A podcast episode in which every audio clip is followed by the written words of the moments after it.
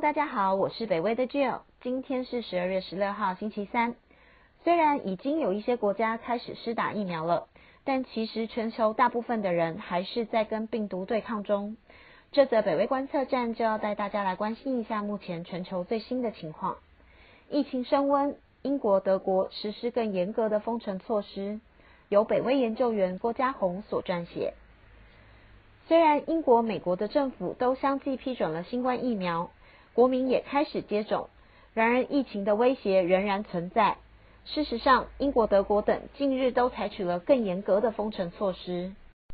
英国政府在这个星期一，十二月十四号宣布，从今天，也就是十二月十六号开始，伦敦跟英格兰的部分地区防疫管制将升级到最严格的第三级。除了必须关闭餐厅跟酒吧外，人民也不能在室内跟多数的室外场所聚集。另外，英国也发现变种的新冠病毒可能导致英格兰地区的疫情再度升温。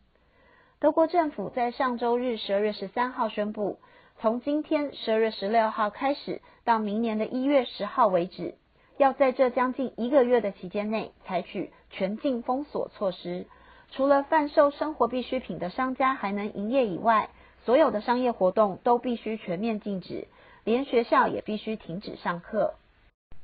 此外，在亚洲地区，中国的疫情最近也开始升温，四川、黑龙江等地区都爆发了多起病例，迫使当局采取封城措施。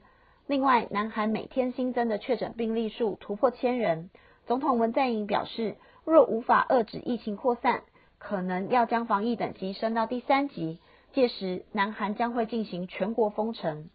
至于美国，虽然美国的 FDA 已经在上个星期五正式批准新冠疫苗。并且在这个星期一，十二月十四号开始来施打，但是美国的死亡人数已经突破三十万人，而冬季可能会更加剧传染，因此有工位专家估计，到明年二零二一年的一月底，美国可能还会再有十万人死亡。纽约市长 Bill de Blasio 表示，市民必须要为二度封锁来做准备了。虽然已经有人开始接种疫苗，但投资人还是不免要担忧封城跟经济停摆的状况。截至今天台湾时间上午十点四十五分，美国道琼期货指数下跌零点零四 percent，S M P 五百期货指数下跌零点零一 percent，n e s d a q 期货指数小涨零点一三 percent。今天的北威观测站就到这边，谢谢你们的收听。这两天天气又更冷了一些，大家也要注意保暖，保持健康哦。请继续分享，订阅北威频道。我们下次见，拜拜。